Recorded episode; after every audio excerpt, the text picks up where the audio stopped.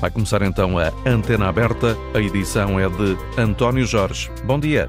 Bom dia. Na emissão de hoje vamos continuar a falar daquele que é o tema do momento, ou seja, o facto de ontem ter caído no território polaco um míssil que matou duas pessoas numa distância de 10 quilómetros com a fronteira da Ucrânia. Esta hora, reunião de urgência da NATO em Bruxelas, correspondente da Antena 1, Andréia Neves, aqui em direto. Bom dia. O que é que Bom já dia. se sabe até agora desta reunião? Alguma coisa? Da reunião ainda não, ela deve terminar sensivelmente dentro de 15 minutos, altura em que eventualmente, eventualmente não, está previsto o secretário-geral da NATO fará uma declaração, eu disse eventualmente porque pode haver atrasos eventualmente na hora, isto sim está correto, mas ainda não se sabe exatamente o que estão a decidir lá dentro. O que se sabe e o que se tem visto é que tem havido de todas as partes uma prudência sobre a origem do míssil e também um declarado apoio às investigações. Já se sabe que há divergências. A Polónia diz que é de fabrico russo. O ministro da Defesa russo diz que não houve ataques a menos de 35 quilómetros da fronteira e que as imagens já conhecidas apontam para um míssil ucraniano. Diz mesmo que se trata de uma provocação para escalar a situação. Zelensky diz que se trata de uma escalada do conflito, sim, mas de um ataque da Rússia a um país da NATO. E o presidente dos Estados Unidos já veio pôr água na fervura a dizer que é improvável que o míssil que atingiu a Polónia e matou duas pessoas tenha sido disparado a partir da Rússia. Diz Joe Biden que há informações preliminares que contestam isso e que é improvável, tendo em conta as linhas da trajetória, que tenha sido disparado da Rússia. Mas o presidente dos Estados Unidos disse que é preciso esperar para ver. A presidência francesa também já pediu a maior cautela na determinação da origem do míssil disparado contra a Polónia. Referiu mesmo que muitos países da região têm o mesmo tipo de armamento. Também o primeiro-ministro britânico quer que se esclareçam todos os fatos e há uma declaração desta madrugada dos líderes do Canadá, União Europeia, França, Alemanha, Itália, Japão, Holanda, Espanha, Reino Unido e Estados Unidos que estiveram reunidos à margem do G20 na Indonésia para condenar antes de mais, os ataques bárbaros contra a, a, Ucrânia, cometidos pela Rússia ontem através de mísseis, mas também para reafirmar o forte apoio à Ucrânia e ao povo ucraniano diante da contínua agressão russa, mas uh, no sentido de oferecer todo o apoio e assistência com a investigação para que se chegue a uma determinação exata uh, do que terá acontecido ontem. Ou seja, Neste momento, tudo parece apontar para que tenha sido eventualmente um míssil de defesa antiaéreo uh, da Ucrânia que terá atingido um míssil russo que se dirigia à Ucrânia e eventualmente os destroços terão caído em território da Polónia. No entanto, tudo isto precisa de esclarecimentos, mas há já países a dizer que não precisa só de esclarecimentos, precisa de ações. E a Lituânia pede mais defesa aérea na fronteira entre a Polónia e a Ucrânia e também em todo o flanco oriental da, da Aliança Atlântica, em toda aquela zona. Recorde-se que ontem, na reunião dos ministros de defesa da, da União Europeia aqui em Bruxelas, foi decidido, e o chefe da diplomacia europeia disse isso, que é importante, sobretudo, enviar mais sistemas de defesa antiaérea para a Ucrânia, precisamente para se poderem defender dos mísseis lançados pela Rússia. Agora há mais países que dizem que também precisavam de ter no seu território esses sistemas de defesa antiaérea. Da NATO espera-se, sobretudo, que possa sair um reforço do envio de armamento para estes países, uma vez que estamos apenas ainda na ativação do artigo 4 em que diz que os países estão em consulta sobre o que aconteceu e só eventualmente, mas muito dificilmente, se avançaria para a ativação do artigo 5 ou seja, que todos os países iriam ajudar o país atacado a defender-se, se se provasse o que parece não ser provável para já que o míssil foi lançado da Rússia. Tudo indica, Andréia, que o governo de Varsóvia vai comunicar aos aliados da NATO que o míssil que atingiu o território polaco no dia de ontem foi disparado pelo exército, exército ucraniano.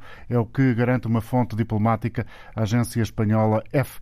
Portanto, Andréia, fica combinada a nova intervenção para quando houver essa conferência de imprensa por parte do responsável máximo da Aliança Atlântica. Combinado?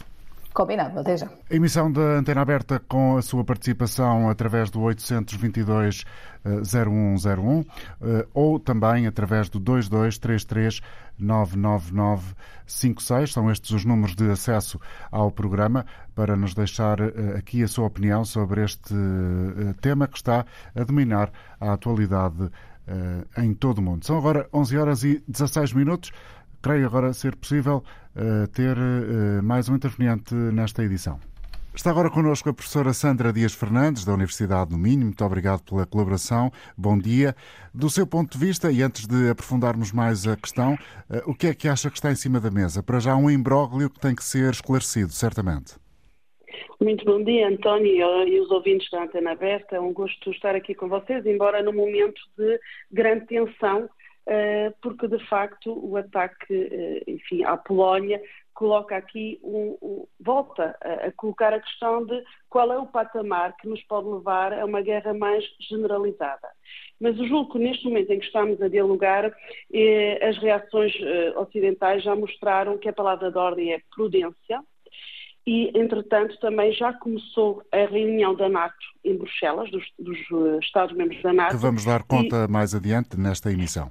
Exatamente, mas já há informação que saiu dessa reunião e, portanto, o presidente Biden uh, já uh, deu informação que o míssil veio do sistema antiaéreo ucraniano. E, portanto, uh, o que nós temos neste momento é claramente a perspectiva de uma desescalada face a este incidente que, como bem disse, ainda está por apurar em termos de questões essenciais como, efetivamente, quem lançou. Sim, eu gostava que, eh, para eh, esclarecer até o nosso auditório, a professora Sandra Dias Fernandes, nos pudesse, eh, no âmbito daquele que é o seu objeto de trabalho diário, esclarecer o que é que distingue os, os artigos que muito têm sido falados, a, a, a evocação do artigo 5 no âmbito da NATO ou o artigo 4 Qual é a diferença entre estes dois artigos? O, o, o, artigo 4 eu eh, enfim, diria que é mais banal, não é? Ou seja, o artigo 4 é de facto um artigo que uh, uh, permite consultas, troca de informação, quando um dos membros sente que a sua integridade territorial, e aqui estou mesmo a citar o artigo, integridade territorial, independência política ou até a sua segurança são ameaçados. É um artigo que é invocado e acionado e eh, já foi utilizado várias vezes, por exemplo, a própria Turquia já o invocou em 2003, quando se deu eh, a invasão do Iraque para os Estados Unidos da América.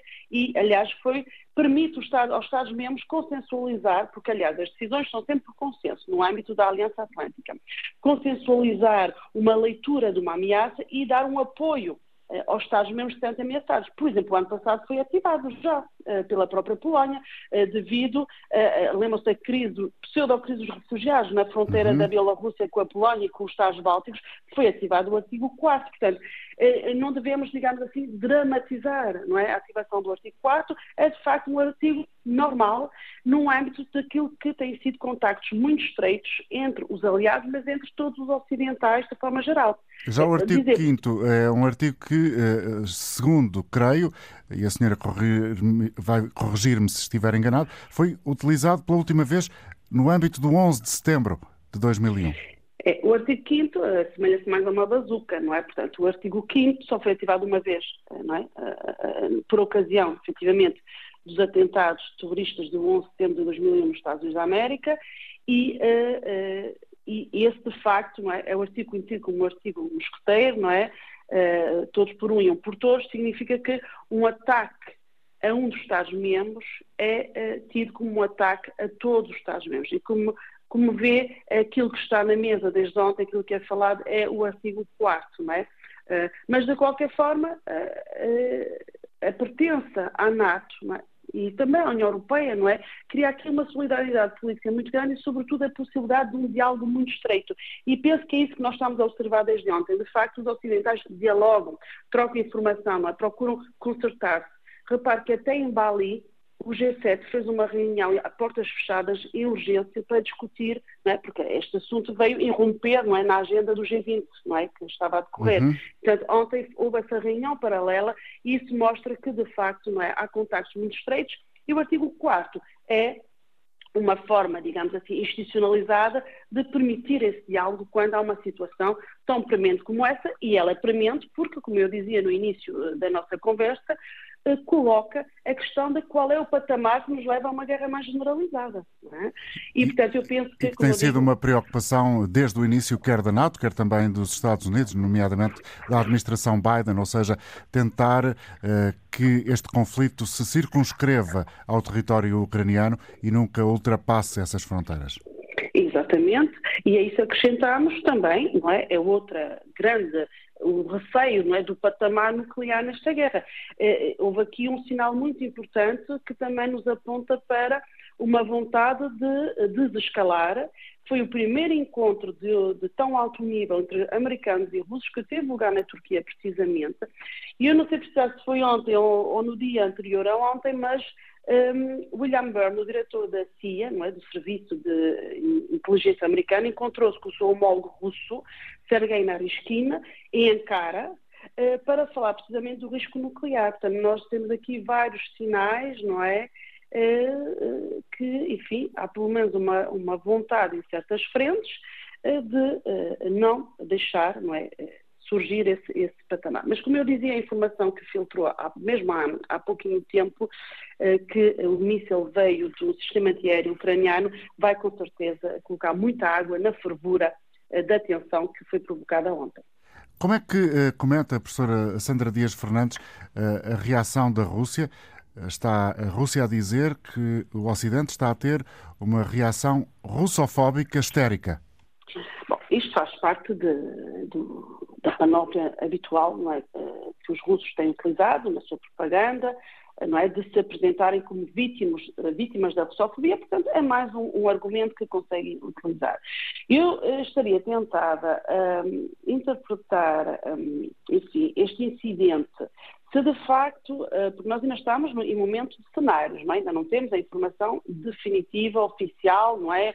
Uma entidade que, de forma taxativa, nos venha dizer de facto quem é que, eh, não é? Eh, eh, o que, é que, o que é que aconteceu, o que é que aconteceu, exatamente. Mas eu estaria tentada em, em interpretar este um momento, mais um momento de oportunidade para os russos criarem ruído, não é? Repara, os russos estão ausentes da fotografia do G20, apresentam-se como isolados, no momento de humilhação militar devido à retirada de Kherson, não é? No sul da Ucrânia. Sim. E, portanto, a defeito de poder real é aqui, digamos assim, um poder de, de, criar muito ruído, não é? E pressão psicológica, que é aquilo que os russos têm tentado fazer, nomeadamente ontem, não é? Com os ataques massivos em vários pontos da Ucrânia, não é? em que mais de 100 mísseis foram, foram atirados no território ucraniano. Portanto, um, pelo menos um grande oportunismo por parte da Rússia é perfeitamente uh, lógico de acontecer. Mesmo que tenha sido um, um míssil S-300 de fabrico russo a ter sido disparado uh, como defesa antiaérea relativamente aos ataques que a Rússia efetivou ontem durante todo o dia ao território ucraniano. Exatamente, mesmo, mesmo, mesmo vindo a confirmar que foi um míssil de, de, de cruzeiro uh, ucraniano. Só que uma nota também me parece importante, António, uh, referirmos. Uh, este nervosismo, não é, à volta do, daquilo que muito provavelmente será tido como um incidente não é, que aconteceu uhum. ontem, um acidente, um, também tem a ver com uma preocupação que o próprio secretário-geral da NATO tem vindo a, a, a, colocar a público, que é o facto de, na vizinha, na, que também é vizinha da Polónia, a Bielorrússia, ter, uh, ter muito, muitas forças armadas em estado de prontidão forças bielorrussas, forças russas, não é? Portanto, há aqui uma pressão a norte da, da Ucrânia, eh, uma espécie de reserva, não é? Eh, muito, muito real, em que a NATO também tem alguma, enfim, eh, nervosismo relativamente a isso, e, e, que implica que este incidente seja tratado com maior cautela e também inteligência política para precisamente manter o patamar da escalada muito longe e estamos sempre numa lógica de desescalada. Agradeço o olhar e a interpretação e a ajuda a esclarecer da especialista Sandra Dias Fernandes, professora universitária da Universidade do Minho, nesta emissão da Antena Aberta. Bom dia e até breve. Muito obrigada, bom dia. E à medida que o tempo passa, que os minutos vão avançando, surgem novas informações que vão atualizando, não esclarecendo cabalmente aquilo que aconteceu ontem, mas que começam a sedimentar, a solidificar a tese de que se tratou uh, de um erro, de um incidente e não de um ataque. O presidente polaco uh, diz que é altamente provável uh, que o míssil que caiu em território polaco seja proveniente da defesa ucraniana e tudo indica que a Polónia, eh, e é o que está a dizer, por exemplo, a agência France Press, eh, vai comunicar isso mesmo à eh, reunião da NATO que o país convocou, uma reunião de urgência que está a decorrer e da qual vamos dar conta daqui a instantes quando houver conferência de imprensa, evidentemente. Bom dia, Major-General Isidro de Moraes Pereira. Muito obrigado pela sua amabilidade em estar connosco esta manhã e pelo tempo que está a aguardar em linha para nos trazer também o seu conhecimento eh, eh, sobre esta matéria. Perante estas informações que, na prática, eh, nos vão dando conta de que há e ainda bem um retroceder da escalada eh, que começou a supor-se a partir da tarde de ontem. Eh, podemos ficar agora com uma visão mais clara, ou seja, muito provavelmente o que sucedeu foi o tal míssil S-300 de fabrico russo que foi disparado pela defesa ucraniana perante ataques russos que ontem incidiram sobre o território do país liderado pelo Volodymyr Zelensky. Sim, eh, julgo que é, é, é, é de assinalar eh, que as recentes declarações do, vindas da Polónia e do presidente polaco e também as, as declarações do próprio Joe Biden, que, que também, uh, na Confirma cimeira seguinte, que não terá dito sim, confirma de alguma forma. Mas Joe Biden não foi, não, não foi perentório, mas disse que, que naturalmente que era muito difícil que aquele míssil, que era altamente improvável, foram estas as palavras que ele utilizou, que o míssil que acabou por, por atingir o território polaco e vitimizando e, e, causando duas vítimas mortais, que ou parte desse míssil, portanto que não sabemos bem ainda, uh, que não tivesse sido disparado por, uh, pela Rússia. Uh, mas que ainda careceria de confirmação, porque de facto estas informações são veiculadas por aviões da NATO, os Normalmente, e nós sabemos que desde o início deste conflito, a vigilância do, por parte dos AWACS da NATO, uhum. eh, portanto, que estão estacionados numa base aérea na Alemanha, em Rheindalen, são aqueles aviões que têm aquele, aquele radar em cima, são Boeings com aquele radar enorme, tem aquela silhueta muito peculiar. Portanto, a presença desses aviões tem sido cotidiana eh, na vigilância do espaço, sobrevoando a Polónia e a Roménia, e tem um grande alcance. Aqueles radares e praticamente são capazes de fazer o, o acompanhamento de tudo que são ameaças eh, que, que pairam no, no, no espaço aéreo da Ucrânia também.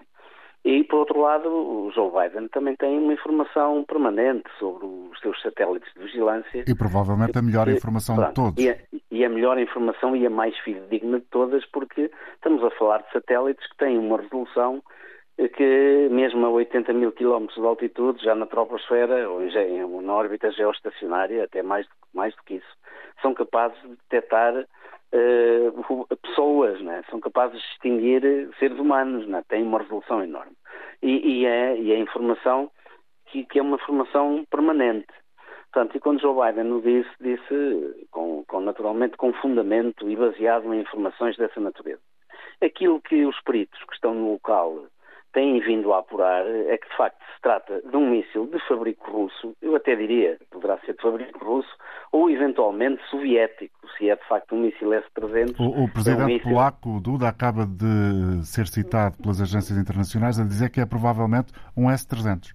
É, é um S-300 que é um míssil de, de um míssil terra-ar que faz parte dos sistemas de defesa antiaérea que eram os sistemas que a que a Ucrânia tinha. Neste momento, para além desses, já tem alguns, já tem sistemas IRIS-T, pelo menos uma bateria, tanto quanto sabemos, eh, tem também eh, três baterias, o NASAMS, Uh, está a ser equacionada a disponibilização de sistemas Aster, vindos de Itália, de fabrico franco-italiano, também, também sistemas de, de, defesa da área e de, de grande precisão, e com isto é importante aquilo que eu vou dizer. O sistema S-300 é um sistema antiquado, é um sistema que não tem, que não é uh, acompanhado de um radar de grande alcance. Não é preciso. não, ora está, vamos lá ver, não, além de não ser suficientemente preciso, não, não fornece um aviso uh, a uma distância suficientemente grande. Por exemplo, os sistemas NASAMS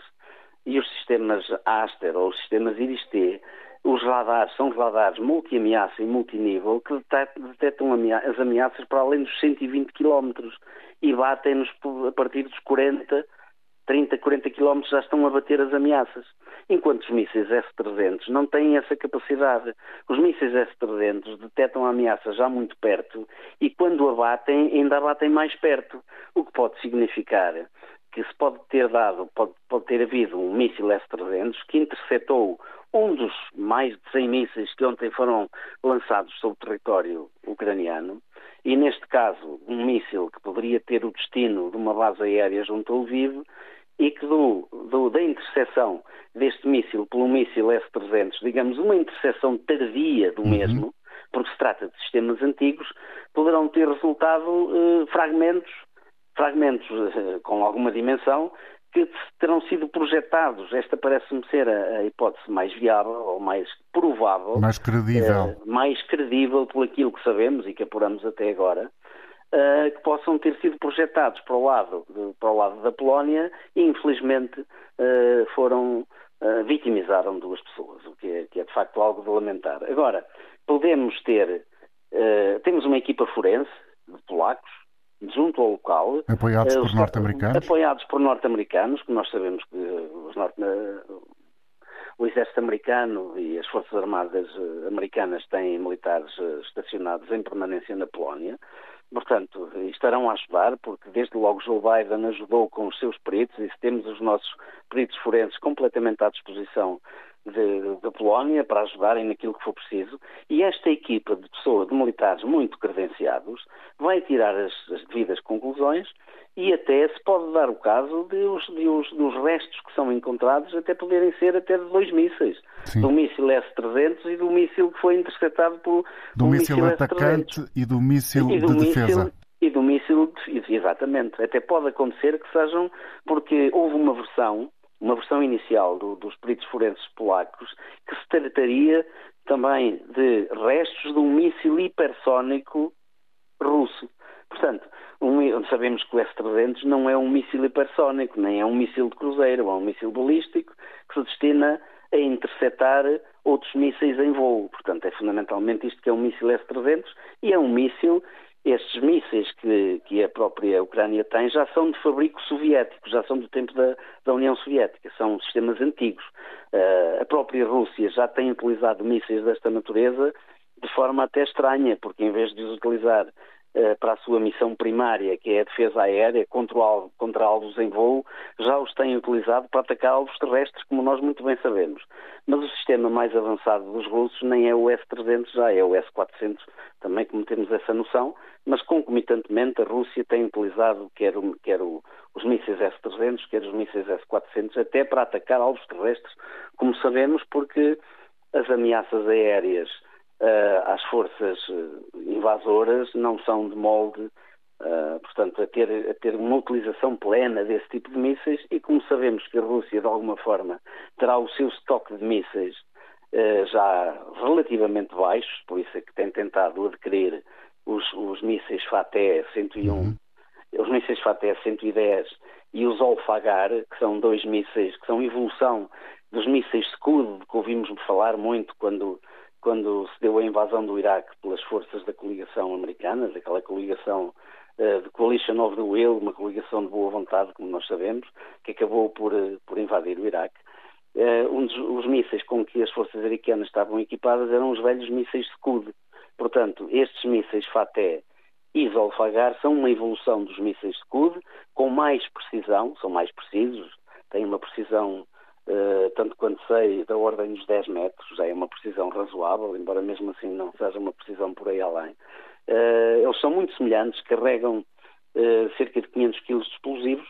Um deles, o Faté, tem um, é um míssil tático, porque tem um alcance máximo de 300 km, enquanto o Zolfagar, carregando o mesmo tipo de carga, o payload dele é de cerca de 500 kg também de TNT, mas tem um alcance de 700 km. Portanto, Uh, aquilo que podemos dizer é que neste momento Uh, a prudência por parte do, dos países do, da NATO, designadamente pelo, pelo presidente Joe Biden e até pelo presidente polaco, tem sido, tem sido algo assinalável, porque no sentido de dar continuidade àquilo que tem sido a postura da NATO. A NATO é uma aliança defensiva e tudo tem feito para que o conflito continue confinado às fronteiras da Ucrânia, que não se regionalize e muito menos mundialize. Uh, tem sido, e, e anterior, a professora anterior, a professora que esteve a Sandra Fernandes. A Sandra Fernandes referiu esta preocupação de, de, deste conflito não, não escalar para um patamar que é um patamar inaceitável, que é o patamar de utilização de armas de distribuição em massa, designadamente as armas nucleares, uh, tem sido algo tem sido objeto de preocupação constante. Este, este encontro entre William Burns e o, e o, seu homólogo russo não é, não é caso único. Estes encontros têm sido feito, feitos a vários níveis. Aqui, neste caso, eh, foi o, diretor da CIA, o seu homólogo, mas tem havido contactos pelos, através dos chefes militares, Gerasimov e o, e o, e o chefe Yusenkova uh, americano têm falado, têm falado os, os, os ministros os responsáveis pelas relações exteriores e os seus representantes. Portanto, a, a conversa e o diálogo no sentido de evitar a todo custo ou de lançar avisos claros ou fazer saber à Rússia que a utilização de meios de destruição em massa teria consequências uh, brutais, até em, em, primeira linha para a Rússia e naturalmente para o resto do mundo, mas que eh, a NATO e os Estados Unidos têm, têm tornado claro que é inaceitável a utilização desse tipo de, de armas. E até agora uh, esta uh, tem sido conseguido que elas não tenham sido utilizadas. Também para isto muito tem contribuído a posição da China, porque a China, através do seu primeiro-ministro e agora também através do seu presidente, reforçaram esta ideia de que sem hostilizar a Rússia, no fundo, mas disseram de forma clara que a utilização de meios de destruição em massa, designadamente o vetor nuclear, que era algo absolutamente inaceitável. Portanto, uhum. e, esta, e esta posição é também a posição da Índia, aqueles que poderiam ser eh, apontados como aliados preferenciais da Rússia, nunca tiveram uma posição completamente clara, porque dependem muito do, das fontes de energia russas e até do fornecimento, até a preços hoje em dia, de certa forma, com desconto, não é? Porque nós sabemos que a Índia tem comprado quer, quer gás, quer, quer petróleo, e a China, o que eu digo para a Índia é verdadeiro também para a China, tem conseguido o acesso a, Uh, quer a petróleo, quer a, quer a gás, a preços, a preços muito mais eh, favoráveis que muito muitos mais outros favoráveis países. do que outros países e do que os preços antes da guerra. Senhor Major-General Isidro de Moraes Pereira, muito obrigado. Eh, obrigado por ter estado connosco, desejo-lhe um bom dia. Antigo representante da NATO, deixou-nos aqui uma visão sobre as informações mais recentes e aquilo que está em causa. O presidente polaco está a dizer que muito provavelmente o míssil que caiu ainda em território polaco, pouco mais ou a cerca de 10 quilómetros da fronteira com a Ucrânia, seria um míssil S-300. Já se sabe que a Polónia, pelo menos é o que fontes internacionais estão a citar, de acordo com informações recolhidas em vias diplomáticas, que tudo, terá, tudo indica que terá sido um míssil disparado pela defesa antiaérea ucraniana. Vamos até Varsóvia, julgo eu. Não sei se é possível ouvir Hugo Marcos. Bom dia, Hugo. Olá, muito bom dia. O Hugo está em Varsóvia, na Polónia? Eu vivo numa cidade nos arredores de, de Varsóvia, mas como normalmente sempre que eu digo o nome da cidade acaba por ser complicado para, para resumir, digo então Varsóvia. Uh, mas sim, encontro-me a residir cá já há três anos e uh, aquilo que, que, posso dizer é que uh, houve uma maior uh, excitação e agitação também na comunicação social portuguesa acerca deste, deste lamentável incidente. Mais cá do que aí? Que, exatamente. Eu estava em, em Varsóvia ontem, tinha ido a, a, a uma consulta de dentista, estava depois a caminho de casa e uh, começo a receber várias mensagens no meu telemóvel de Portugal a perguntar se estava tudo bem, como é que estava, uh, tanto eu como, como a minha esposa estávamos, estávamos bem e só depois é que me percebi que de facto tinha havido uma explosão numa pequena uh, vila nos arredor, no, perto da fronteira com, com, a Ucrânia, mais ou menos a 5 km com a fronteira da Ucrânia, que tinha vitimado Brezovaldov, não é? assim que se diz? Nem eu consigo dizer o nome. Brezovaldov. Acaba, acaba por ser complicado. Um, e que tinha vitimado dois cidadãos um, polacos.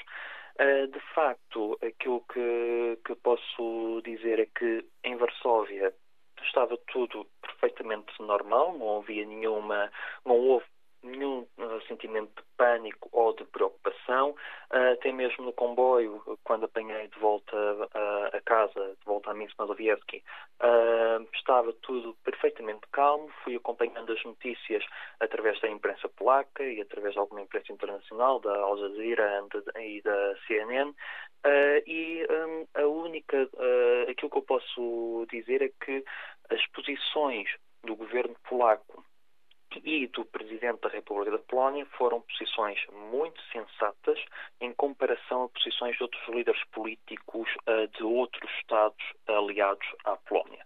Uh, foi bastante sensato uh, dizer-se que. e como é que o Hugo avalia essa sensatez, essa prudência, essa ponderação na forma de manifestar o que quer que seja perante o sucedido? Eu avalio de uma forma bastante positiva. Vejamos, uh, foi logo discutido. Primeiro tivemos da parte do, do Primeiro-Ministro da Lituânia a dizer uma expressão perfeitamente antidiplomática, dizendo que a Rússia não ataca apenas civis na Ucrânia, ataca também território aliado. Ora, esta é uma, uma citação bastante uh, grave. Depois tivemos o presidente da, da, da, Ucrânia a afirmar a pé juntos que aquilo era um míssil russo e que a Rússia tinha atacado território da, da, da Polónia. Enquanto, na realidade, aquilo que o, as autoridades polacas disseram é que está sob investigação, confirma-se de facto que houve uma explosão num, numa, numa, casa barra armazém onde uh, tinha uh, guardado alguns materiais de construção e materiais uh, agrícolas, uns tratores, caminhões, que vitimou dois cidadãos polacos, mas que estava tudo sob investigação que as pessoas uh, tomassem atenção de onde é que vinham as fontes de informação e que aguardassem por fontes oficiais, tendo em conta que existe uh, muitas notícias falsas a, a, circular.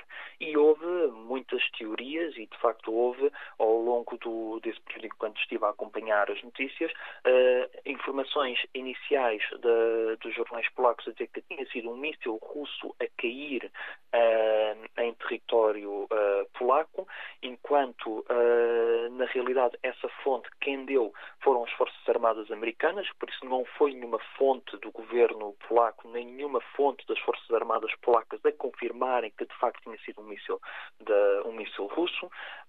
Um, havia a teoria de, como houve vários bombardeamentos, até mesmo na cidade de Kovel, a 65 km da fronteira com, com, uh, com a Polónia, ainda em território ucraniano, era possível que um desses mísseis tivesse caído na, na Polónia. Houve depois também a informação de que uh, tinha sido um míssil uh, ucraniano de defesa aérea que acabou por cair em território polaco e também houve mais tarde a informação de que tinha sido uh, os próprios ucranianos a lançarem uma bomba sobre a Polónia para ver se desencadeava a intervenção da NATO na, na própria, na própria guerra no com, uh, com a Rússia. Por isso, houve uh, de facto muitas informações, temos todos que, que manter a calma.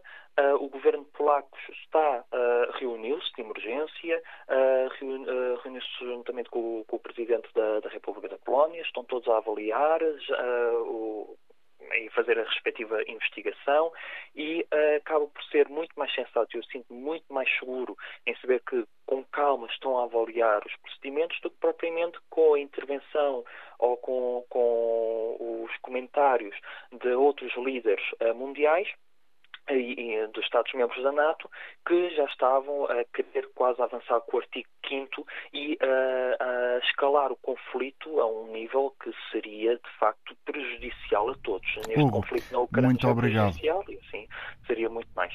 Muito obrigado e a continuação de um bom dia, bom eh, dia. para todos. Hugo Marques a falar de Varsóvia, na Polónia. No Porto, Mário Ribeiro. Bom dia, Mário. Bem-vindo. Olá, muito bom dia. Quero já apresentar-me com eu sou contra a invasão da Ucrânia por parte de qualquer país, neste caso da Rússia. Mas há aqui qualquer coisa que não funciona. Os técnicos da NATO, todos especialistas, a trabalhar, a investigar. Vocês ignoram o grande especialista José Milhazes?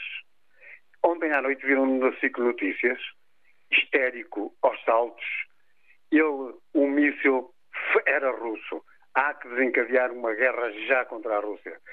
Vocês ignoram os, os ameaças, é que sabe.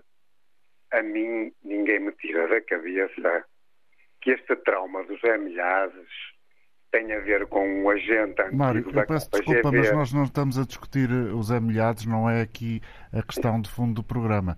Se me, claro, dá licença, claro, claro, se me dá licença, vamos avançar com Luís Gonçalves a partir do Algarve. Bom dia. Uh, o, o, o, senhor que falou da, que está a viver né, em Varsóvia uh, já ajudou bastante na conversa. Uh, eu acho que houve uma precipitação de toda a gente. eu tenho 61 anos, não acho graça nenhuma a que haja precipitações. Ontem, o seu ministro da Defesa, das pessoas que votaram no PS, o ministro da Defesa socialista, disse uma coisa que devia de apresentar a demissão hoje, imediatamente, já devia, até já é tarde, porque ontem disse, frisou, veio as palavrinhas dele, eu até vi ele a falar na televisão, a dizer que o míssil era russo. Quer dizer, tem que se ter muito cuidado, ainda por cima uma pessoa que está num cargo destes. Depois, acho que o general que veio falar está um bocadinho, está um bocadinho ah, ao lado, isto eu penso que já está na reserva até, ah, ah, as notícias não são não são assim. É que ontem todas, todos os noticiários, os vossos, de todos, não, não são só vocês, todos, todos culparam logo os russos. Houve uma, uma, uma imagem na televisão que passou nos, nos três canais principais a, a, a, a, mostrarem a imagem e dizer isto é um fabrico russo, isto é russo, isto foi os russos que, que, que, que atiraram. Quer dizer, calma, calma, porque eu acho que há muita gente que tem 40 anos, 30 eh, e tal anos, que nunca viveu num período em que houve guerra. Bem, eu lembro-me da guerra do ultramar e deles a chegarem em caixões, ok? Por isso, eu acho que não se precipitem quando estamos a falar de uma, de, um, de uma, de uma, de uma coisa muito séria Luís, que não obrigado, tem graça nenhuma. Obrigado, só acabar, obrigado pela sua colaboração. Deixe-me só acabar isto, se faz favor. Deixe-me só acabar. Eu, eu, eu, penso que não é dizendo que os russos já estão com os mísseis quase a acabar, eu sei Isto não leva a lado nenhum, porque uhum. material de guerra eles têm até de dizer chega. Por isso, não, não, temos é que ter muita calma. Obrigado, Luís. por parte, analisar... Por parte da Antena 1, posso lhe garantir que houve sempre uh, muita cautela e muita prudência, com rigor absoluto, em ir relatando e dando a conhecer ao nosso auditório com uh, pinças, com muitíssimo cuidado, cada uma das informações que iam sendo conhecidas à medida em que elas surgiam uh, por parte dos diversos protagonistas, por parte das diferentes uh, agências de informação nacionais e internacionais.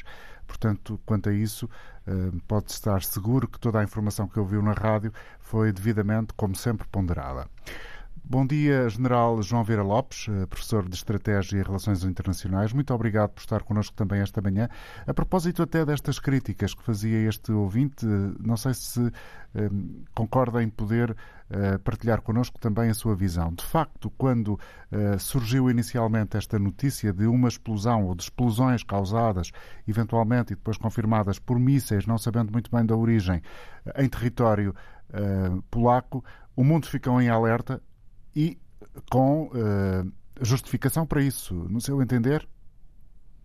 Muito bom dia. João Vieira Borges. Agora João Vieira Borges, peço desculpa. Eu já ontem, em direto, um, ehm, dei, criei ou apresentei na Antena 1 os vários cenários. Eu fui comandante antiaérea, estive em exercícios em que houve uh, efeitos colaterais complicados. E disse muito claramente aquilo que provavelmente vai repetir agora para, para o nosso auditório desta Exatamente. hora. Ou seja, que se tratava, no seu entender, muito possivelmente uh, de um míssil que foi disparado no intuito de, se, de defender uh, daquilo que estava a surgir por parte da Rússia.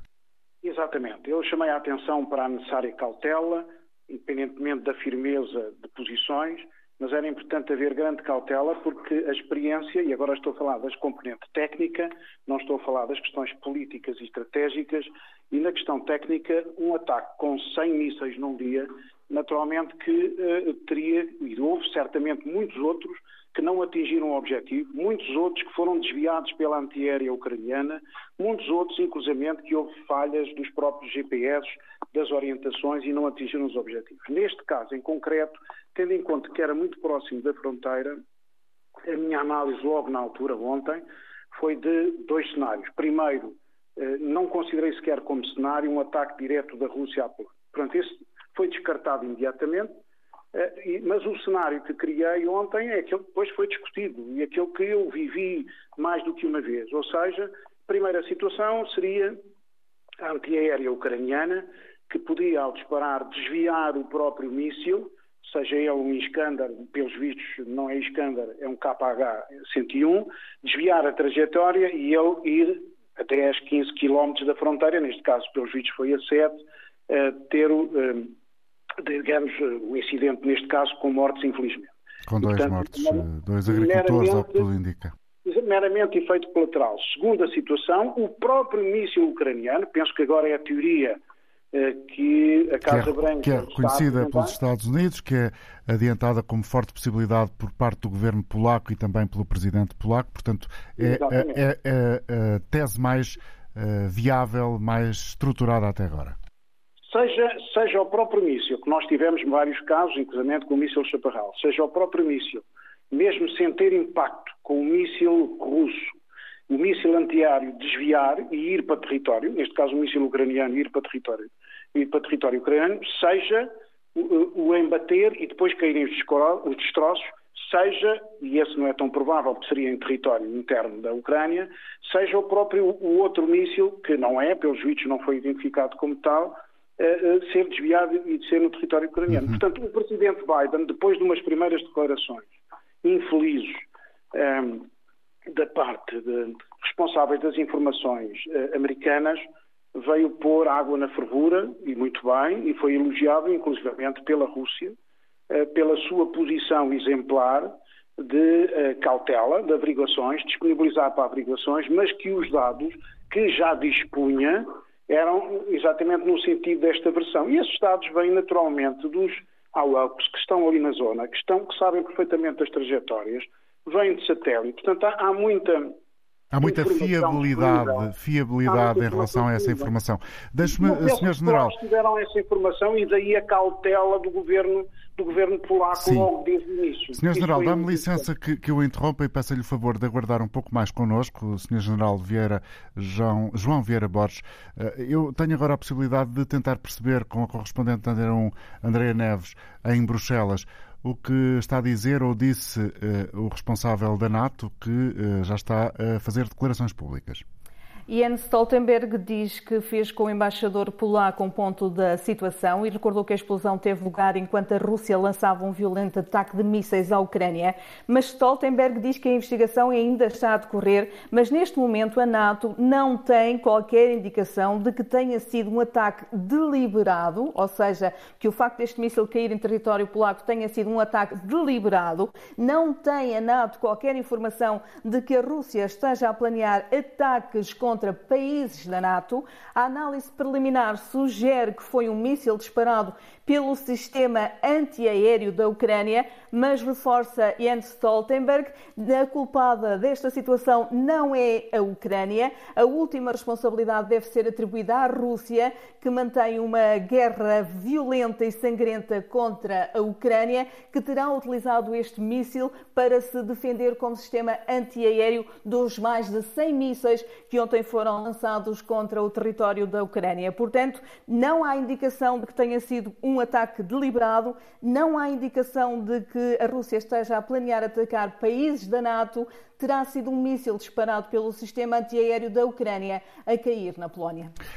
Obrigado, André Neves. General João Vieira Borges, eh, como comenta estas afirmações do secretário-geral da NATO, que, no fundo, atribui a responsabilidade final, não se conhecendo uh, os contornos efetivos do que sucedeu, uh, a responsabilidade final à Rússia? Relativamente aos fatos e ao incidente, penso que esteve muito bem. Importa conhecer todos os factos. Penso que foi até a frase que ele utilizou inicialmente. E acho que foi uma postura uh, muito positiva num momento em que, tal como o nosso amigo que está em Varsóvia referiu, havia já uh, alguns países em escalada. Uh, nós compreendemos a posição de Zelensky, compreende-se, também não foi cautelosa, mas compreende-se agora de outros dirigentes de alguns países europeus, designadamente que fazem parte da NATO, não, foi, não foi cautelosa. a parte seguinte da afirmação, obviamente faz parte da narrativa da NATO, eh, eh, e obviamente que se não houvesse o ataque não haveria estes, estes incidentes e haverá outros e tem que haver uma grande cautela, mas também tem que haver, e é aquilo que está a ter lugar agora na reunião dos embaixadores da NATO, não ao abrigo do artigo 4 eh, mas sobretudo para reforçar a defesa aérea no flanco leste da Europa. Todos nós, quer para incidentes deste tipo, quer para outros.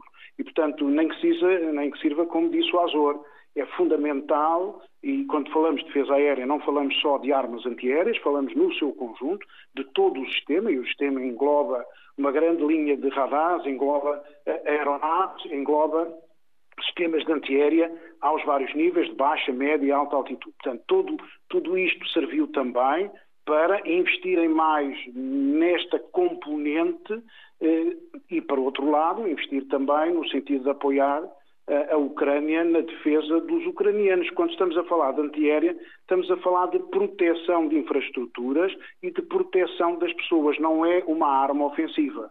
E, portanto, os aeronaves é que podem depois também ter as duas componentes ou mais, de missões de vigilância e outras.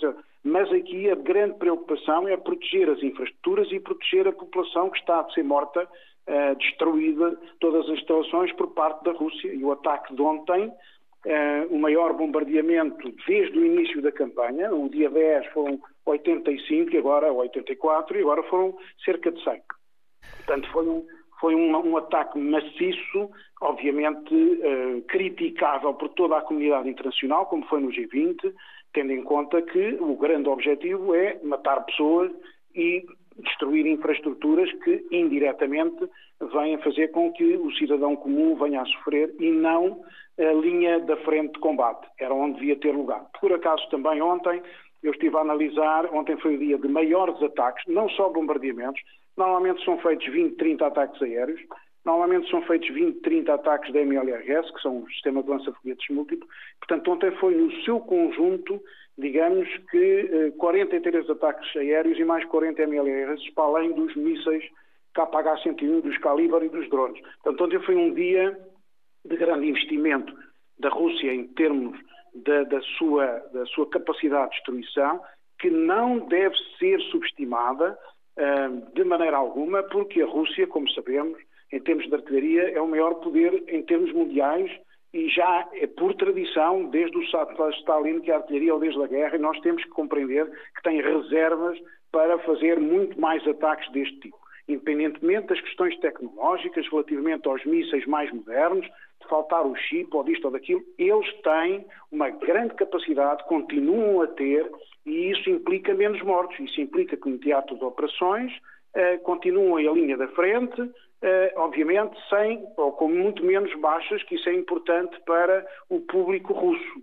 Portanto, infelizmente, vamos ter que assistir a situações destas, mais vezes, desta vez, mais ou menos diretamente ligada à situação de Kherson ou à situação do G20, digamos uma demonstração de força, mas vamos continuar a ter, eh, independentemente da uhum. crítica que estamos a fazer, porque não era a altura de o fazer, estávamos a falar de paz no G20 e dá-se o maior ataque de todos até agora realizadas no dia 24 de fevereiro. Sr. General João Vieira Borges, muito obrigado pela sua análise e pelo comentário que aqui nos trouxe às primeiras afirmações do secretário-geral da NATO depois da reunião de emergência convocada eh, pela Polónia depois do sucedido ontem à tarde a escassos quilómetros da fronteira com a Ucrânia.